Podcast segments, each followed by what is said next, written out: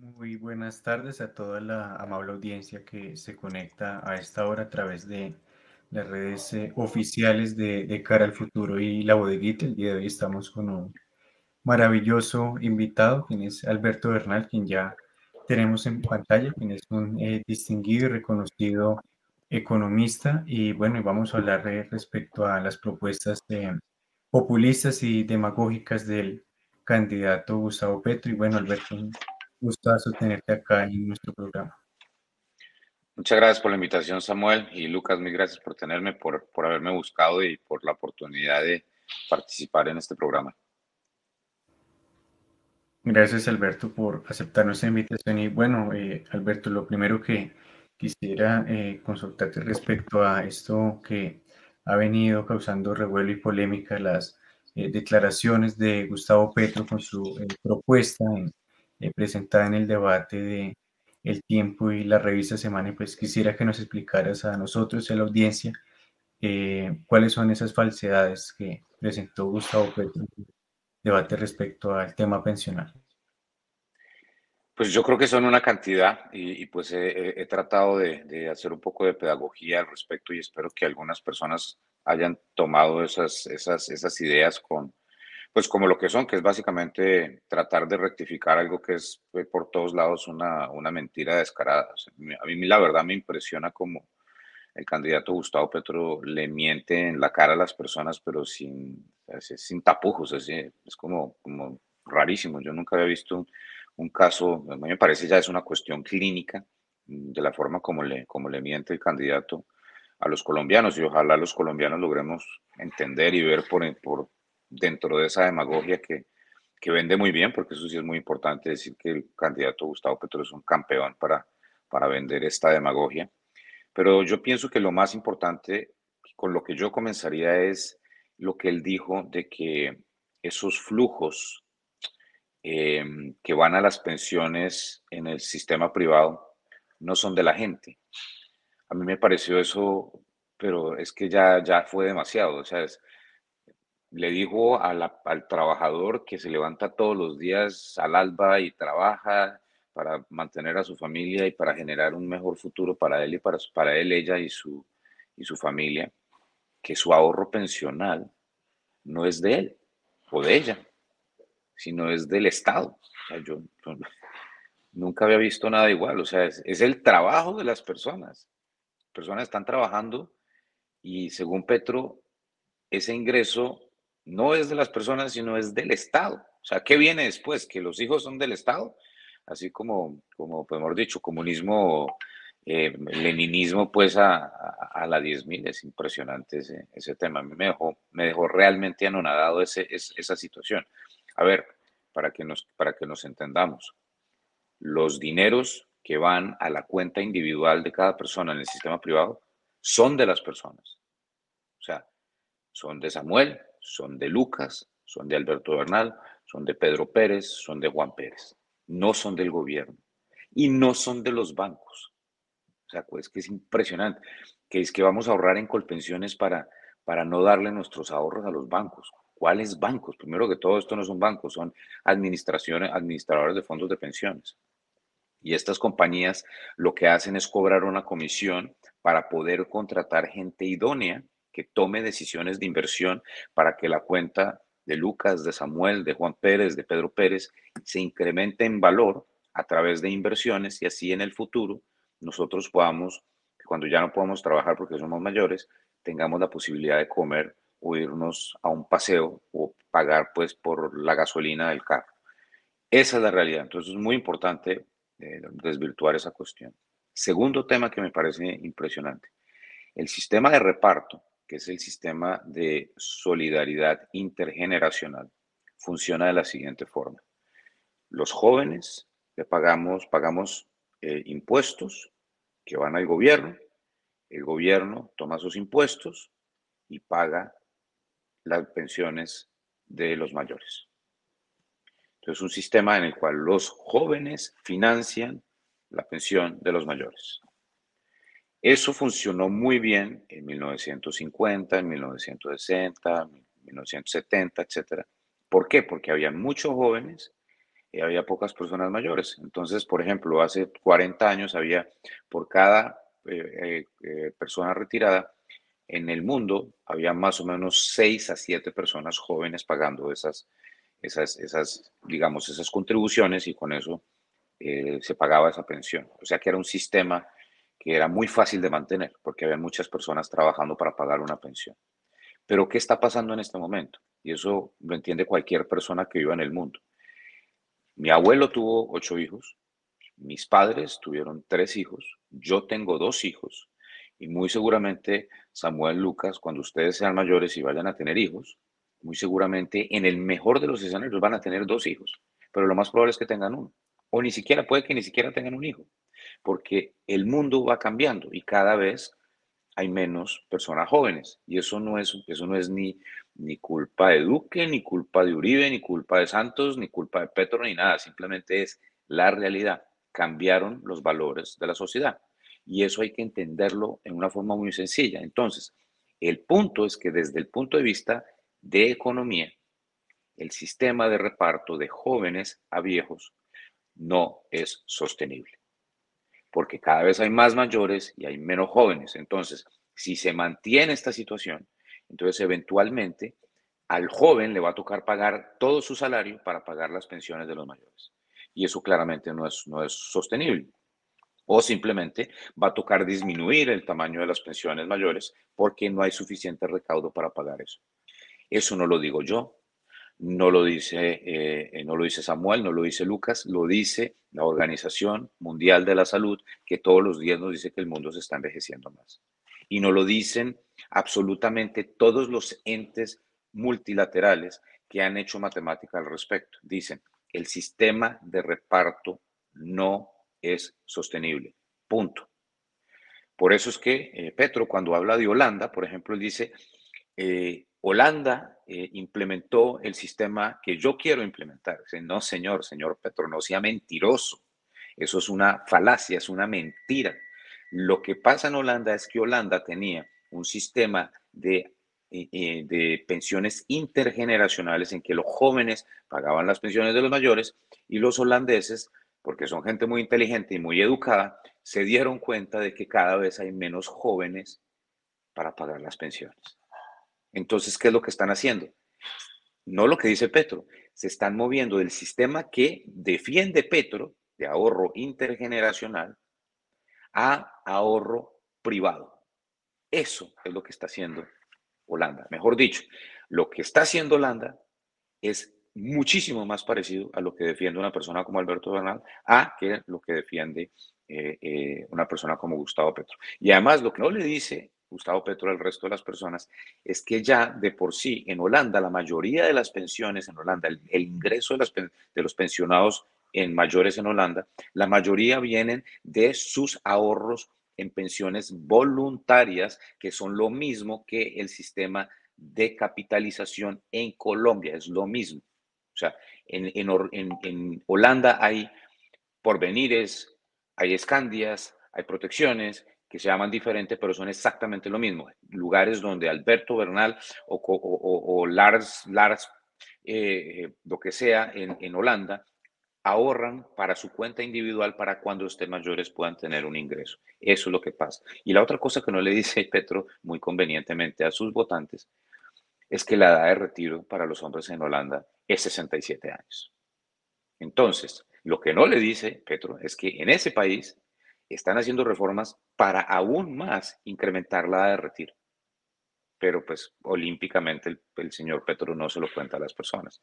Y yo creo que es obligación de todos nosotros que tenemos un entendimiento sobre estas cosas, explicarle eso a absolutamente todas las personas alrededor de uno para ver si, si logramos evitar este suicidio colectivo que quieren hacer algunas personas votando por el candidato de la demagogia. Entonces, eso, eso es un segundo tema. Y, pues hay muchísimos temas adicionales. Si quieren, vamos abordando ahí eh, eh, más temas, pero básicamente el punto es que el, el dinero es del contribuyente, del, de, la, de la persona que contribuye a su propia pensión. Ese es el dueño del dinero, no el Estado. Segundo, lo de Holanda es totalmente diferente. Eso es totalmente diferente a lo que, a lo que dice Petro. Es más cercano a lo que defendería una persona como Alberto Bernal. Tercero, no es el dinero de los bancos, es el dinero de las personas, de los cuentavientes, de cada uno. El dinero de Alberto Bernal en las pensiones en Colombia es de Alberto Bernal, no del gobierno. El dinero de Samuel es de Samuel, no es del gobierno. Súper importante. Eh, y, y por último, las comisiones no son el 30%, como descaradamente dice el señor Petro, son 3%. 1% se va para pagar, es 3% sobre el flujo que llega eh, eh, al, al, fondo cada vez que le pagan al empleado. 14% viene de, 12% viene el empleador, 4% viene el, del contribuyente específico. Ahora, un, un punto también muy importante ahí. 1% de ese, de ese 3%, 1% se paga para pagarle los salarios a las personas que trabajan en el fondo respectivo y 2% se va entre seguro pues, de previsionalidad, mejor dicho, si uno se queda inválido, eh, etcétera, muere, ese seguro hace que los, los, sobrevivientes de la familia tengan acceso a esa pensión. Es lo más normal en cualquier en el mundo. Y hay una parte también que se va para pagar a un, para un fondo que se llama eh, fondo de, solidaridad, que es que para las personas que no llegan a tener un salario mínimo, mínimo como, como, eh, como, como eh, su mesada mensual de pensión, entonces este fondo entra a financiar ese faltante ahí, para que todas las personas tengan una, una vejez digna bajo este sistema. Y quizás, también obviamente Petro no le va a decir eso porque, porque se lo va a decir, ese 30%, 3% que ese man dice que es 30%, en Colpensiones se paga exactamente el mismo nivel de, comisión. El mismo, no diferente, el mismo. Entonces, Petro debería decirle a los colombianos, a mí me parece altísimo ese 3%. Pues listo, eso es una discusión válida, pero que le cuente que en Colpensiones también existe. A ver si logramos tener una discusión seria y no demagógica de estos temas tan importantes. Así es, Alberto. ahora tiene el uso de la palabra Lucas. Muchas gracias, Samuel. Alberto, un gusto tenerte en nuestro programa. Eh, pues a nosotros nos parece que eres una figura muy interesante.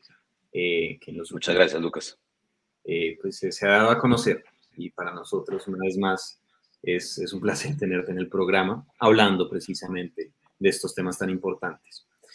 Mira, antes de que empezáramos la transmisión, yo, yo mencioné que íbamos a tocar un término que pareciera el favorito de Gustavo Petro, ¿no? Eh, hace, la semana pasada vimos que él salió en el diario La República a decir que él no iba a expropiar, sino a democratizar. Y él en los debates dice que va a democratizar y va a democratizar una cosa y la otra, pero dice que eso no es expropiar. Entonces a nosotros nos gustaría que tú, como economista, que, que sabe experto en esos temas tributarios financieros, nos dijeras cuál es tu opinión respecto a ese término democratizar y si es expropiar, si es un eufemismo de la expropiación o no. Claro que sí. A ver, primero que todo, yo creo que Gustavo Petro, y eso me parece muy bueno, como dijo eso Federico Gutiérrez en, el debate del tiempo y semana. Decir que, me acuerdo que le dijo Federico Gutiérrez a Petro, ese hombre, Petro, a ti es el único que, le toca decir explícitamente que no va a expropiar. Y eso no es gratis, pues porque es que Petro lleva hablando de la expropiación desde el inicio de su carrera, porque es que él cree en la expropiación, es la base de su pensamiento. En mi opinión, la visión, la política de Gustavo Petro está basada en el resentimiento. O sea, todo lo que, todo lo que está alrededor de Gustavo Petro es resentimiento. Vamos a quitarle a Pedro para darle a Juan. Eso es todo el pensamiento. Siempre ha sido así y nunca, y eso no va a cambiar. Esa, eso, eso, es parte del ADN de, de Gustavo Petro. Entonces, democratizar es una palabra más elegante que expropiar, pero es exactamente lo mismo. Entonces, vamos a democratizar la tierra. Listo, expropiemos la tierra. Eso es básicamente lo que está diciendo. A mí nunca se me olvida, Petro dice, yo nunca he dicho que voy a expropiar tierra, dice. Yo, yo creo que todos los colombianos se acuerdan de cuando Gustavo Petro en la elección pasada dijo lo siguiente, dijo, qué lindo sería que Ardila Lule le entregara en Cauca al gobierno. ¿Eso qué es? Que, sea, que entonces Ardila Lule lo va a regalar así de chévere después de, de, semejante labor que hizo ese señor de ese gran emprendedor que generó tanto empleo y tanto bienestar en Colombia, entonces que se lo va a regalar al gobierno porque Petro le dio la gana. No, ahí estaba diciendo Gustavo Petro, viejo Ardila Lule, yo voy a quitarte tu tierra, te voy a quitar tu tierra, eso es lo que voy a hacer. Entonces es muy importante entender de dónde viene eh, el inicio del pensamiento de Gustavo Petro en términos de la supuesta democratización. Todos los proyectos que tengan que ver con ir en contra de lo más sagrado del sistema de mercados, que es la propiedad privada, solamente tienen un futuro, que es acabar con, la, eh, con el crecimiento económico. Porque los, los, inversionistas invierten en, un lugar, en muchos lugares muy complicados, con excepción de uno. Los lugares donde existe el riesgo de que por una arbitrariedad de un burócrata le quiten su propiedad. Yo conozco inversionistas que están dispuestos a, invertir en Colombia a pesar de las dificultades de invertir en Colombia, pero no conozco ninguno que esté dispuesto a invertir en un país donde exista la posibilidad de que un burócrata, un político, pueda y arbitrariamente quitarle su emprendimiento y su capital. Eso no, no existe. Entonces mucha gente dice, ah, pero no, Petro solamente está hablando de los grandes terratenientes y además de los grandes terratenientes que, que, que no utilizan su tierra. Y yo digo, ok, ¿y quién va a decidir? ¿Quién va a decidir si la tierra está bien utilizada o no? Déjenme, dar, déjenme, Lucas, darte un ejemplo. ¿Qué tal que yo no la tengo, pero suponiendo, supongamos que yo tuviera mil hectáreas y en las mil hectáreas tengo 50 vacas. Entonces llega un profesor de la Universidad Nacional y dice, Bernal debería tener mínimo 800 vacas porque no está haciendo un bien social. Meta 800 vacas, señor Bernal. Hombre, yo no tengo el capital para tener 800 vacas. Tengo 50 porque no tengo más plata cuando vayan creciendo mi hato poco a poco, con lo que gane yo con de mis, de mis, eh, de mis vacas, voy a seguir creciendo mi negocio y voy a crecer mi hato. Ah, no, no, si no tiene 800, toca, toca expropiar esa tierra ya porque no está haciendo el bien que debería estar haciendo. Imagínese ese escenario. Entonces, ¿qué? Jodieron a Bernard.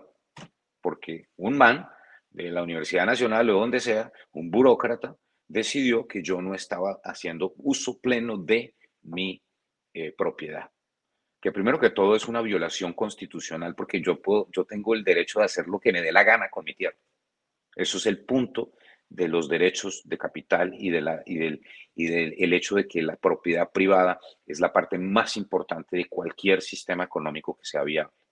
Entonces eso, ese, ese, por ejemplo, a mí esa parte me, me, me preocupa muchísimo en, en ese sentido. ¿Quién diablos va a decidir qué predio es y qué predio no es? Lo que tiene que hacer Colombia para crecer su campo es hacer muchísimas más vías terciarias, disminuirle todas las trabas posibles a los campesinos para que lleven sus productos a, las plazas de mercado o a, los supermercados o la lleven para eh, lograr exportación, etcétera, etcétera. Lo que necesita el campo colombiano es infraestructura vial, infraestructura de mercados, tecnología, ayuda en riego, ayuda en una cantidad de cosas, no, no, no, no impuestos prohibitivos, no un señor que venga y diga le voy a quitar esa tierra porque usted es un rico, voy a expropiar a Uribe porque Uribe es un rico, papá, pa, toda esa clase de comentario otra vez, que, que, insisto, la base del petrismo es el resentimiento. Eso es lo más peligroso de todo, lo que más me asusta a mí en esta situación.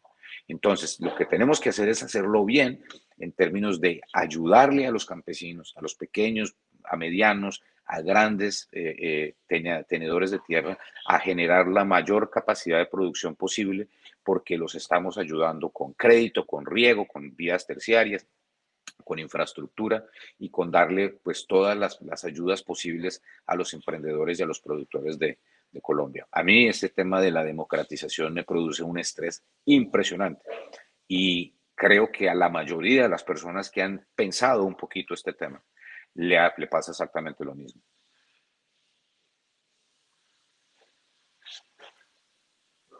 Gracias Alberto y sí, es sumamente eh, preocupante la capacidad de Gustavo Petro para proponer estos eh, eufemismos eh, descabellados o mentirosos como decir que estamos eh, peor que Venezuela, que sus propuestas son idénticas a las de Holanda, ser una potencia mundial de la vida, de democratizar la economía, en fin, entre muchos otros eufemismos. Y justamente dentro de mentiras que propone, pues vemos este trino de Ahmed Scaf que dice que por cada 100 mil pesos que usted ahorre para una pensión mensualmente, el fondo privado le quita automáticamente por derecha 25 mil y pues eh, él afirma que eso sí es una expropiación y pues eh, dice Ahmed, que fue cabeza de lista de la Cámara de Representantes del Pacto Histórico, que el sistema está hecho para que usted nunca se pensione, sino para que el banquero sea aún más rico y poderoso. ¿Qué opinas de este eh, trino?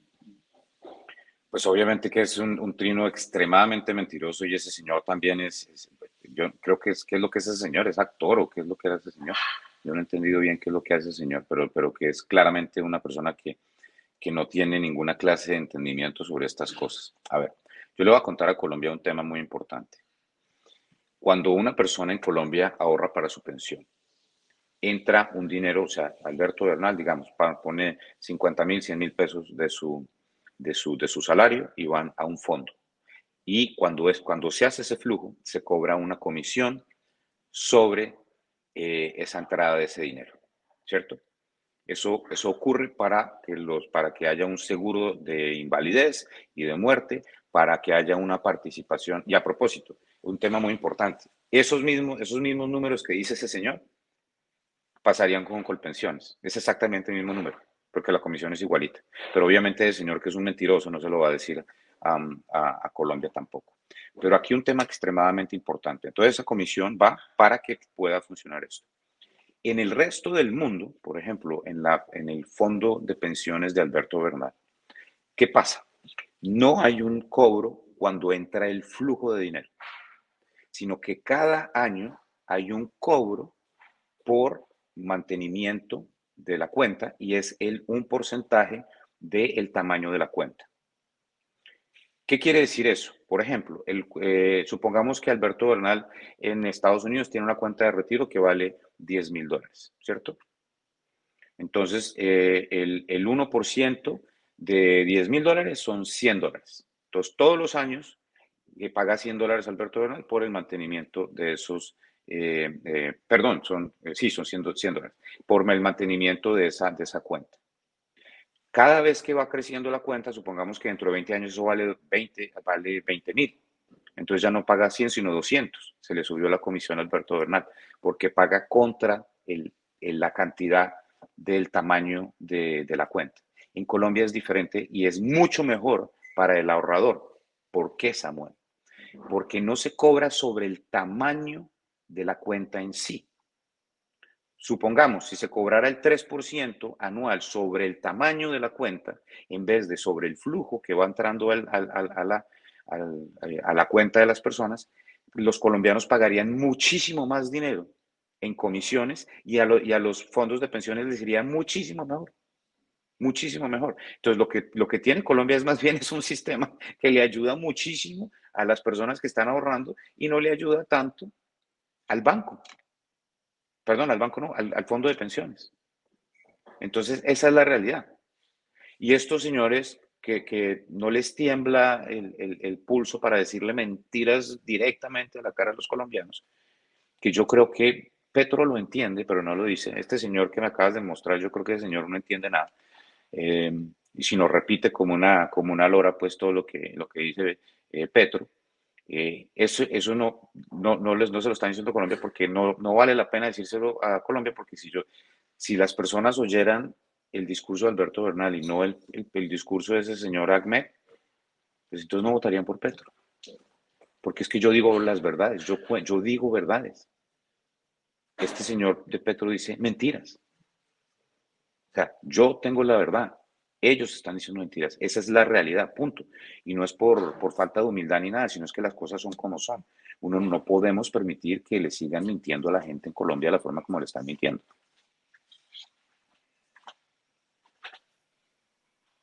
Así es, Alberto. Y otro tema que quisiera tocar respecto a las pensiones, pues recientemente eh, pues escuché una entrevista de Juan Luis Bour, quien es un eh, director de una fundación de investigación económica en Argentina y pues explica un poco la situación actual de las pensiones en este país donde se aplicó ese modelo. Y em, ahora yo quiero preguntarte cómo eh, se presentaría en Colombia si se llegaran a tomar eh, las mismas medidas en Argentina como lo está planteando Petro ahora. Pues mira, eh, esto exactamente, lo que, lo que quiere hacer Petro no es lo que, lo que quiere hacer Holanda, es totalmente lo contrario. Lo que quiere hacer Petro es exactamente lo mismo que hizo Cristina Fernández de Kirchner en Argentina en el 2009. ¿Ella qué hizo? Cogió todos los ahorros de los argentinos y los pasó al, fondo público, al ANSES se llama ahí, cerró, eh, ahí estaba, si no estoy mal, HSBC y creo que el Citibank, una cantidad de fondos muy, muy buenos que estaban haciendo un gran trabajo para mejorarle la, la rentabilidad a los, del futuro a los argentinos. Y esta señora, que pues es muy parecida a Gustavo Petro, llegó y agarró eso, pero como, como raponeros, pues, y se lo llevó y lo puso en Lances. ¿Qué hace Lances? Lances básicamente es, un, es una burocracia con gente que no tiene ni idea, o sea, yo creo que ni inglés saben en ese lugar, y lo que hacen es invertir en deuda pública, o sea, financian el gobierno a través de esos ahorros que, tienen los que tenían los argentinos. No que eso sea malo, los fondos de pensiones en Colombia también compran deuda pública, pero también compran acciones, también invierten en infraestructura, también eh, eh, eh, pues hacen una cantidad de cosas muy interesantes en inversiones alternativas para mejorarle el rendimiento a los colombianos cuando se retiren. Pero ¿qué fue lo que pasó ahí, desafortunadamente, Samuel, para los argentinos? Que al tomarse esa decisión, que fue una expropiación, pues entonces supuestamente se le creó una cuenta eh, a las personas que tenían esas cuentas, pero ya ahora la tienen en ANSES. Pero como por la inflación, por la, por la pésima política económica que han hecho, etcétera, etcétera, cada vez más esos ahorros valen menos. Entonces esas personas supuestamente en teoría tienen ahí acceso a, una, a, lo que tenían antes, pero eso ya no vale nada porque con las políticas y con la inflación que han tomado, pues obviamente ya, ya, ya eso no vale absolutamente nada. Entonces, ¿qué pasó? Entonces a los, a, los futuros eh, retirados en Argentina les van a pagar es a través de otra vez el sistema intergeneracional y cuando no haya jóvenes, pues no va a haber plata para pagar eso. ¿Y qué van a hacer? Pues lo mismo que están haciendo ya en Argentina. ¿Cómo será de malo el sistema en Argentina? Que aún con gente todavía joven, es tan pésimo el sistema que se pagan las pensiones a través de impresión de dinero, a través de inflación. Esa es la realidad. El Banco Central de Argentina en este momento está financiando el 3% del gasto público a través de emisión monetaria, literal. Y por eso es que la inflación en Argentina está en 52% y por eso es que los argentinos no pueden comprar dólares. No pueden. Hay, hay una, digamos, pueden comprarlo, pero en el mercado negro.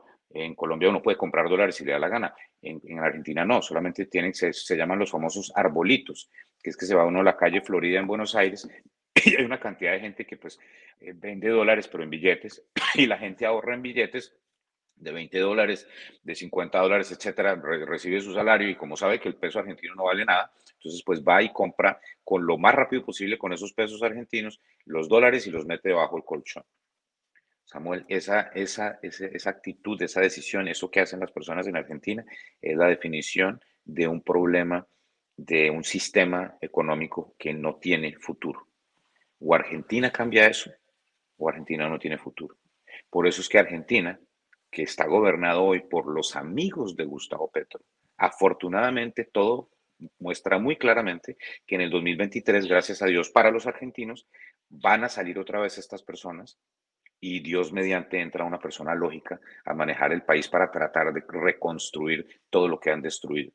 Un país como Argentina que tiene niveles de pobreza cercanos al 40%. Argentina era el sexto país más rico del mundo hace 100 años.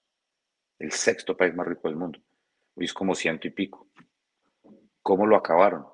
Con las políticas que quiere implementar Gustavo Petro. Es así de sencillo.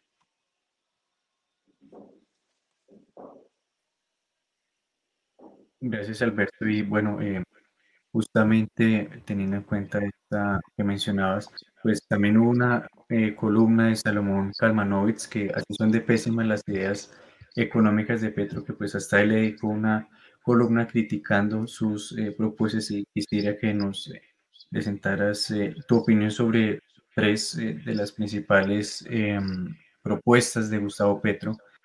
bueno, la primera es dejar de explorar petróleo.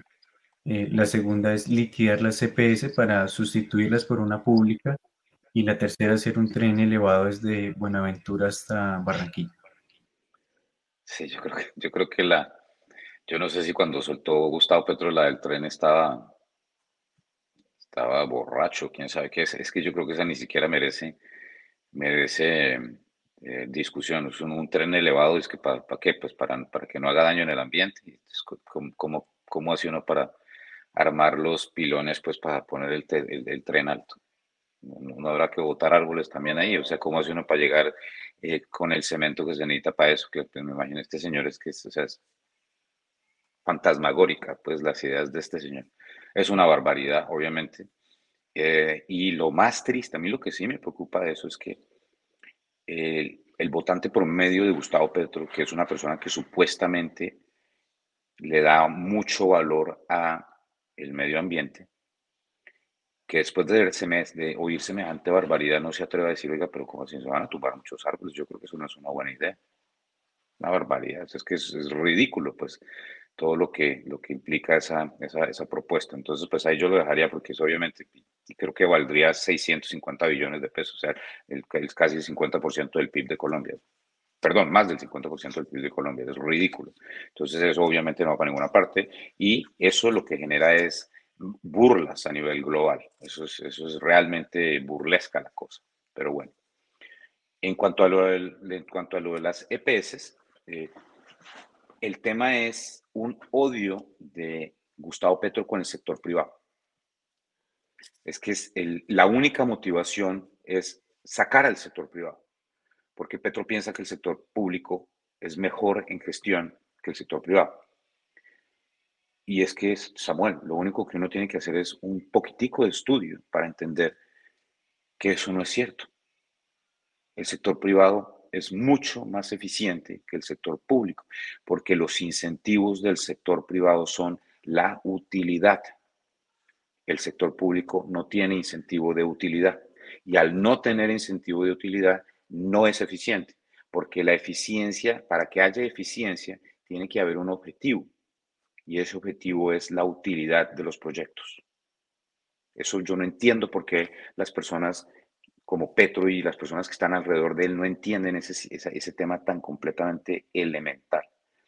Necesitamos un objetivo y una intención de maximizar eh, la utilización de cada unidad, de cada recurso, para que genere mejor resultado. Y eso solamente se logra a través del sistema de utilidad en una economía. Eso lo sabemos y se ha, se ha probado 1.200 veces que el candidato petrolero no quiere aceptar, es un tema. Entonces, la, la génesis de lo de, lo de la visión de él con el sistema de salud es sacar al sector privado de la ecuación. Y eso no lo podemos permitir. Porque si hay algo que ha funcionado en Colombia, es la ley 100. Y a mí me parecería, por ejemplo, una barbaridad que César Gaviria, el gestor de la ley 100, se vaya a montar en el tren que quiera destruir la ley 100. Cuando la ley 100 es de los grandes legados que hay en, en Colombia. Entonces, es más, es que, el mismo Salomón Kalmanovich, que es, tiene un nivel de mamertería de aquí hasta Plutón, que, eh, o sea, Kalmanovich es extremadamente mamerto. Que hasta ese señor diga que las ideas económicas de Petro son malas, debería ser evidencia irrefutable de que todo lo que propone Petro desde el punto de vista económico está completamente errado. Entonces eso por el lado de las, de las, de las EPS. Eh, ¿Sigo con las otras o, o, Samuel me vas preguntando por cada una?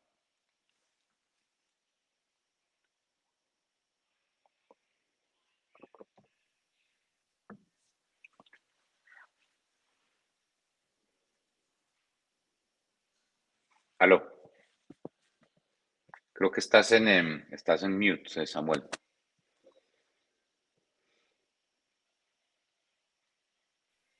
Sí, si quieres una a una. ¿Aló? Aló, eh, sí, si puedes, eh, una a una. Ah, Vale. perfecto. Bueno, entonces, la otra, pues la, la de Ecopetrol. Eh, Colombia produce como 700 y pico mil barriles de petróleo al día. El mundo consume 100 millones. Eh, Colombia es autosuficiente en gas. El 80% de las familias de Colombia cocinan con gas. Eh, y el 3%, en el mejor año desde el punto de vista fiscal que ha tenido Colombia con el petróleo, el 3% de los recursos del gobierno que se utilizaron para pagar pensiones, salud, seguridad, carreteras, o sea, infraestructura, etcétera, eh, en el mejor año se recaudó casi un 4% del Producto Interno Bruto entre impuestos y regalías del sector petrolero. Entonces, para comenzar, si yo quiero salirme del negocio de hidrocarburos, yo tengo que tener alguna idea sobre qué hacer para lograr recuperar ese ingreso que se va a perder. Tengo que tener alguna idea de recuperar ese 3 a 4%. Entonces, eh, eh, Gustavo Petro, en medio de su inmensa demagogia, dice, no hay problema, vamos a traer 12 millones de turistas que nos van a ayudar a recuperar esa cuestión. Eh, varios temas. Primero que todo, para traer 12 millones de turistas, hay que cuadruplicar la capacidad logística de Colombia para recibir turistas. Y desafortunadamente para el señor Petro, para construir eso se necesita petróleo, se necesita minería, se necesita cemento. Y para producir cemento se necesita energía. Y esa energía en gran parte viene del gas natural y del petróleo.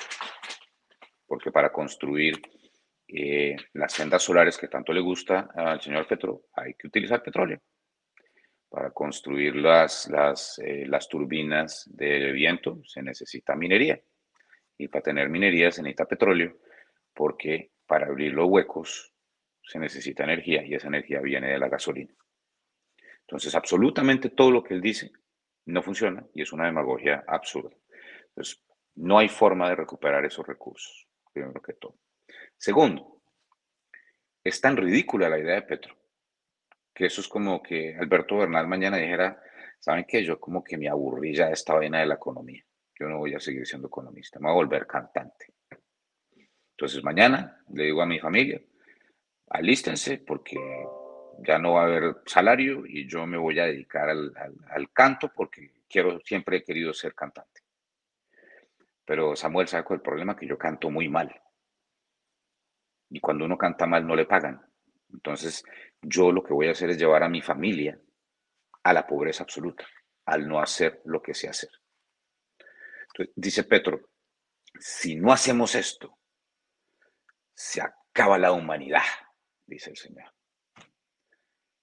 Eh, la realidad, Samuel, si Colombia deja de existir, no vuelven a aprender un carro, no vuelven a aprender una máquina, no vuelven a respirar, no vuelve a haber una sola vaca en Colombia que produzca CO2. Si lo quitamos del mapa, disminuimos la incidencia de gases efecto invernadero en el mundo en un 0.35%. O sea que van a quedar todavía 99.9.7 eh, 65. 0.35, 99.65. Va a seguir polucionando el mundo. O sea, con que Colombia deje de funcionar, deje de existir, no hace un centímetro de diferencia, ni un milímetro de diferencia en la incidencia del calentamiento global y de los problemas que tiene nuestro mundo. Entonces yo le pregunto a la gente que está viendo esto, a las personas que quieren, que tienen la mente abierta y que no están completamente eh, eh, adoctrinadas por esta, por esta basura que vende el señor Petro.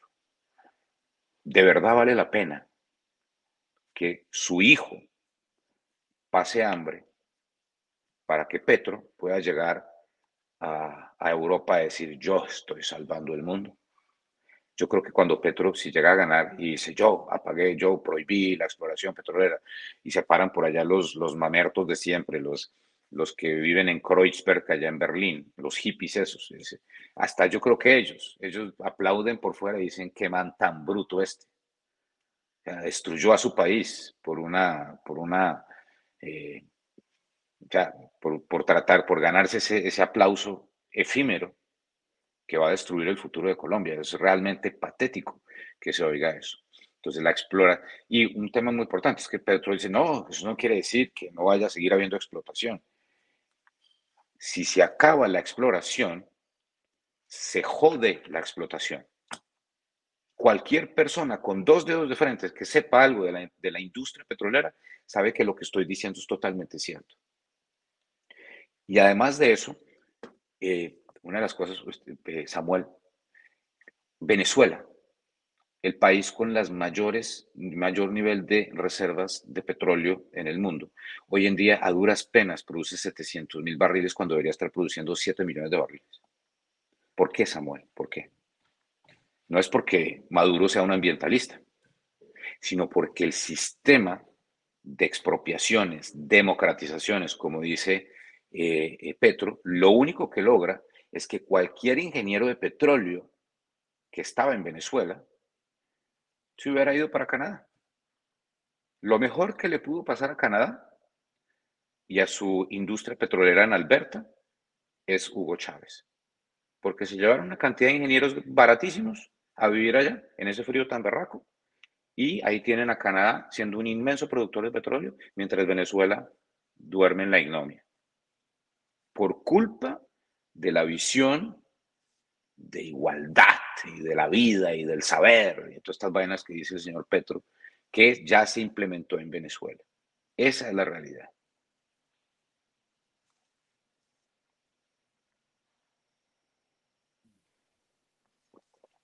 Totalmente de acuerdo, Alberto. Y bueno, acá en el público eh, está viendo este programa, pues eh, le han parecido muy acertadas y muy comprensibles las opiniones que has presentado. Ahora em, quiero preguntarte respecto de eh, qué opinas em, sobre los sistemas de pensión de otros países, por ejemplo, europeos, y qué podríamos eh, aprenderles a ellos desde Colombia.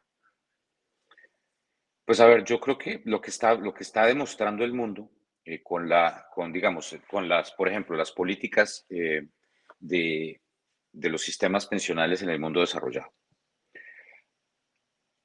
hay dos constantes. Incremento de la edad de retiro, porque la gente está viviendo más tiempo, y búsqueda de alternativas para lograr que las personas tengan sus propias cuentas de ahorro ante el hecho de que cada vez hay menos jóvenes y cada vez hay más viejos. Mejor dicho, el mundo se está moviendo cada vez más hacia donde está Colombia. Porque en Colombia, y eso es una de las grandes cosas, y eso se lo debemos al gobierno de Gaviria, por ejemplo. Eh, todos estos cambios que se vieron para lograr eh, que, que, hubiera una corresponsabilidad entre la persona que contribuye para una pensión y su futura pensión, que es básicamente el sistema individual con solidaridad que tenemos nosotros, el resto del mundo está avanzando hacia eso a velocidades diferentes en, los países nórdicos, por ejemplo, en todos los países nórdicos, eh, están pensando en, exactamente en ese, en, ese, en ese, sentido, incremento de, de, la de retiro y marchitamiento del, del sistema de, de eh, intergeneracional para que cada persona tenga su propia pensión por el entendimiento, obviamente, de que hay un envejecimiento de la población en general. Eso es, digamos, la base de todo. Eso es lo que está mostrando la academia, etcétera, etcétera y el sistema de pilares y todas esas cosas, digamos, eso lo que, está, los que, lo que se están hablando es para los países que están en, es bajo sistemas de, de, pensiones intergeneracionales a volverlo a un sistema mucho más eh, individual para lograr mantener la estabilidad fiscal. Porque si, se, si pasa lo que quiere hacer Petro, eh, eso implicaría un golpe muy bravo, muy fuerte a la, a la estabilidad fiscal de Colombia.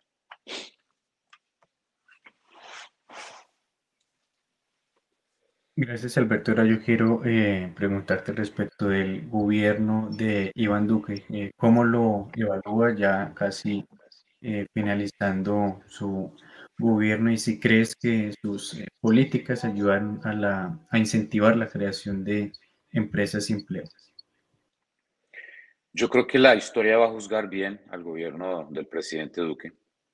Yo creo que la verdad la gente eh, tiene mucha rabia contra el gobierno, la gente tiene mucha decepción contra el gobierno, pero yo creo que el 90% de esa rabia y de esa decepción tiene que ver con la pandemia, porque la verdad es que esto fue un tema muy duro, muy bravo para todo el mundo, o sea, el encierro, la depresión, la pérdida de empleo, la pérdida de trabajo, la pérdida de negocios, las personas cuando tienen que vivir semejante choque eh, tan fuerte como el que tocó vivir a Colombia durante la pandemia, pues obviamente necesita desahogarse y la mejor forma de desahogarse es a través de, de pues, buscar a alguien. Alguien a quien culpar.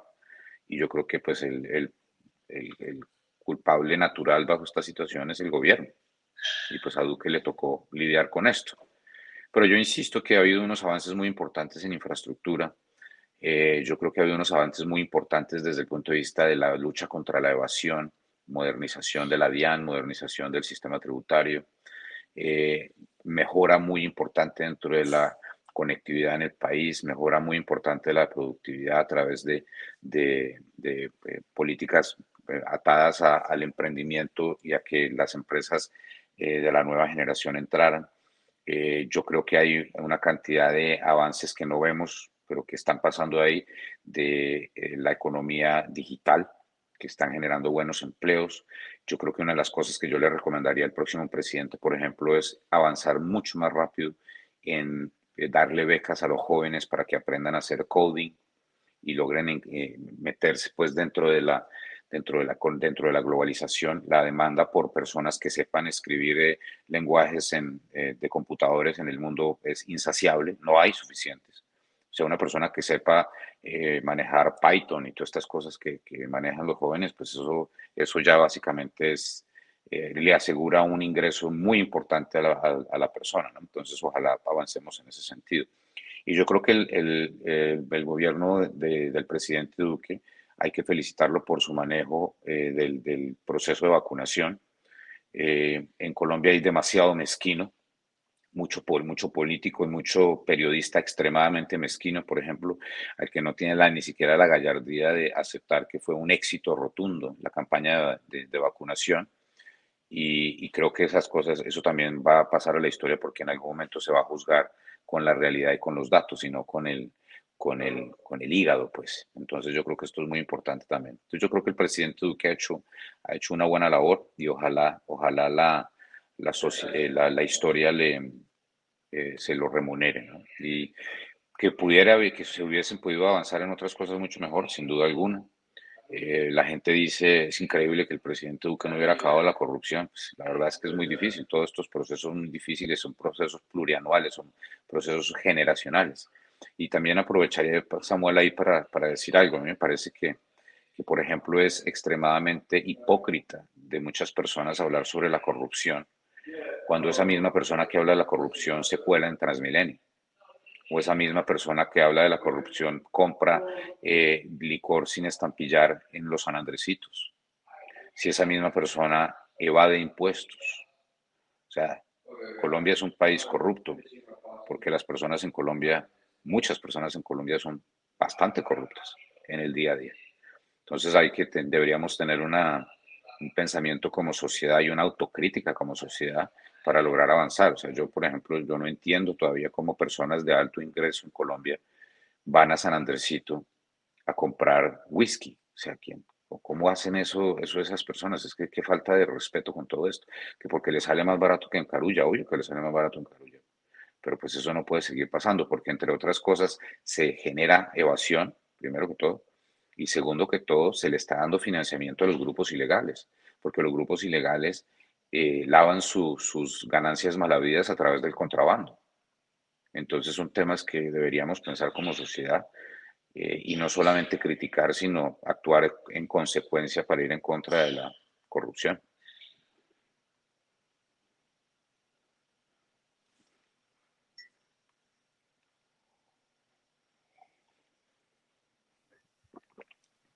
Gracias, Alberto. Ahora yo quiero consultarte si estadísticamente crees que hubo fraude electoral, como lo alega el Pacto Histórico y Gustavo Petro.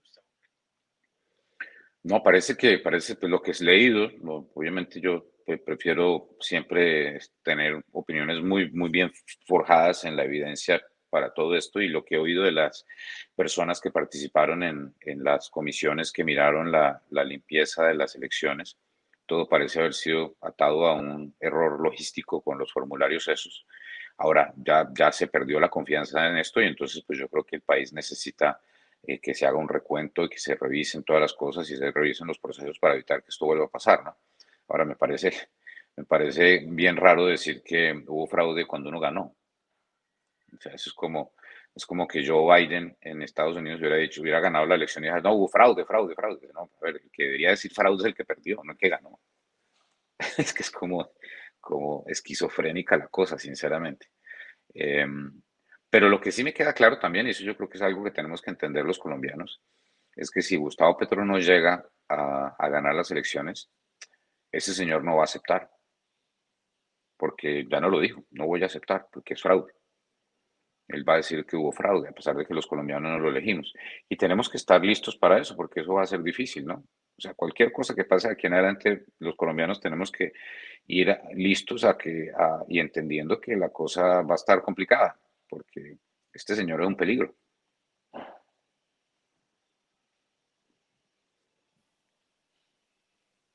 Es Alberto, y justamente dialogando sobre este peligro, eh, temes que justamente eh, tú y muchos otros eh, economistas que han venido alertando respecto del gobierno extremista de Petro, podrían pasar de alarmistas a delincuentes si gana Petro, que serían culpados de esto, de, advertir al pueblo colombiano desde la campaña eh, sobre los eh, o la catástrofe y desastres económicos, sociales y políticos que traen sus propuestas. Que no entendí bien la pregunta, Samuel, ¿qué qué? Temes una persona como tú y como muchos otros economistas eh, pasen de, digámoslo, alarmistas a delincuentes si ganara eh, Gustavo Petro? Pues eh, yo, quiero, yo quiero creer que las instituciones en Colombia van a ser lo suficientemente fuertes para evitar eso, pero claramente con este señor puede pasar cualquier cosa, ¿no? Yo insisto, yo cada vez que trino y pongo Petro es un peligro es porque yo estoy completamente convencido que Petro es un peligro. Si no, no lo pondría. O sea, yo no, nunca pondría Fajardo es un peligro o, Alejandro Gaviria es un peligro, o Ingrid Betancourt es un peligro. Hasta el mismo eh, ingeniero Hernández tampoco pondría que es un peligro. Yo sí creo que el, que realmente peligroso acá es Gustavo Petro, porque es que Gustavo Petro no lo ha dicho de todas las formas, o y, yo no entiendo por qué la gente no lo entiende. O sea, Gustavo Petro es, es el candidato eh, de la izquierda radical es el candidato eh, cercano a, los grupos ilegales de izquierda, es el candidato cercano a Cuba, a Venezuela, eh, a Rusia, es el candidato de, de, lo que nos debería producir mucha angustia. Punto, esa es la realidad. Y para finalizar, Alberto, eh, ¿qué mensaje le envías a los jóvenes y en especial a la audiencia para eh, advertir de esta amenaza que representa Petro, que fue el asesor económico de Chávez, sobre eh, subir al poder y pues eh, depende de nosotros unirnos para evitar este daño. Samuel, yo, yo sé perfectamente que mucho, mucho de mi discurso es completamente, a mí me han dicho, usted es un tipo antijoven, usted no entiende a los jóvenes. usted es un, una persona de edad mediana, pero con un pensamiento totalmente retrógrado. Y yo les, yo le contesto a las personas, eso es totalmente falso. Yo soy una persona que tiene una visión sobre la sociedad muy libertaria. O sea, yo, a mí me parece que el gobierno se le tiene que meter en la cama a nadie, que todas las personas son eh, libres de hacer lo que les dé la regalada gana con su vida mientras no afecte al resto de las personas. Yo, soy un convencido de la separación entre, entre Estado y Iglesia. No creo que debería haber ninguna clase de, de eh, educación religiosa en los colegios públicos. No, yo sigo pensando, así como tampoco debería haber ninguna clase de adoctrinamiento en los colegios públicos. Yo soy una persona que cree en la libertad de prensa, en la libertad de expresión, no creo en, ninguna eh, prohibición de alguna visión, así sea de lo más izquierda, más derecha. Yo creo que todos los, todas las visiones deberían existir y lo que debería haber es una capacidad para discutir esas situaciones. yo soy realmente, me considero un libertario. Lo que pasa es que yo soy una persona que entiende muy bien que la única forma de acabar con la pobreza es a través del capitalismo. Y el capitalismo funciona porque el emprendimiento individual y, la, y el, y, digamos, el egoísmo innato de los eh, gestores de la economía, llámese el emprendedor, el dueño de la empresa, etcétera, que trabajan porque tienen una intención de crecer y volverse grandes y ganar mucho. Ese es el fundamento del empleo. Jeff Bezos, que vale ciento y pico mil millones de dólares, le da, le da de comer a tres millones de familias en el mundo. Tres millones de familias en el mundo. Ese señor es la persona que más bien le hace al mundo. No necesitamos menos Jeff Bezos, necesitamos más Jeff Bezos. Eso es lo que necesitamos. Necesitamos no menos millonarios, más millonarios lo que necesitamos. Eso es lo que salva al país y lo que acaba la pobreza en el mundo. Entonces eso es muy importante que lo entiendan las personas. Y yo termino diciendo esta cosa, Samuel nomás y, y Lucas, es, no me crean a mí, no me crean a mí, pero hagan un, háganme un favor, lean. Cuando Gustavo Petro dice que la comisión de entrada de los flujos de pensiones es el 30%, cuestionense, cuestionenlo, porque ustedes saben que eso no es lógico. Yo sé que ustedes en el fondo dicen como 30%, eso suena mucho. Entonces, si usted siente que algo le están diciendo, que le están diciendo mentiras, haga la labor, investigue y se va a dar cuenta. Y yo creo que es realmente importante que la gente cuando vaya a votar cuestione al político que le dice mentiras, porque es que no podemos seguir en esas. Tenemos que tener una política limpia donde nos digan la verdad. Diga a Petro, diga, diga la verdad. Yo quiero que Petro me hable con la verdad, no con la mentira. Yo prefiero que Petro me diga, mire, ¿sabe qué, señor Bernal? Yo sé que es mentira lo de la comisión del 30%. Yo sé. Pero es que lo que pasa es que yo quiero joder a Sarmiento Angulo. Yo, yo respetaría mucho más eso. Y, si joder a Sarmiento Angulo quiere decir que jodo todo el país, pues jodo. Eso es Gustavo Petro. Vamos a joder al todo el país con tal de joder a los que están arriba. El famoso eh, discurso de Ernesto Santer Pizano. O todos en la cama o todos en el piso. La política de la envidia y el resentimiento. Eso es la realidad. Entonces, por el bien de ustedes, por el bien de todos los colombianos, por el bien de todos los jóvenes, haga la labor, cuestione, investigue y se va a dar cuenta que lo que yo le estoy diciendo es cierto. Muchas gracias Alberto por este consejo y por esta ya prácticamente hora conversando con nosotros y bueno pues esperamos que haya sido claro el mensaje a la audiencia y eh, nuevamente gracias por aceptar nuestra invitación y pues siempre bienvenido a este Muchas gracias, Samuel. Creo que, creo que se volvió a poner en mute el, sistema ahí otra vez, Samuel, pero muchas gracias por, por la invitación y, y, ojalá, ojalá todos los que están viendo esto hagan la labor, hablen con las personas, convenzan uno que otro voto de Petro, que por favor no voten por Petro, utilicen los argumentos con respeto, pero, pero con vehemencia, porque aquí está en juego mucho. El futuro del país, el futuro de los hijos, de los niños jóvenes, de los niños y de los jóvenes en Colombia. Gracias Alberto y gracias también a la audiencia. Pues te deseo un feliz resto de día y fin de semana a todos los eh, colombianos en este puente festivo y muchas gracias. Hasta luego. Muchas gracias. Hasta luego.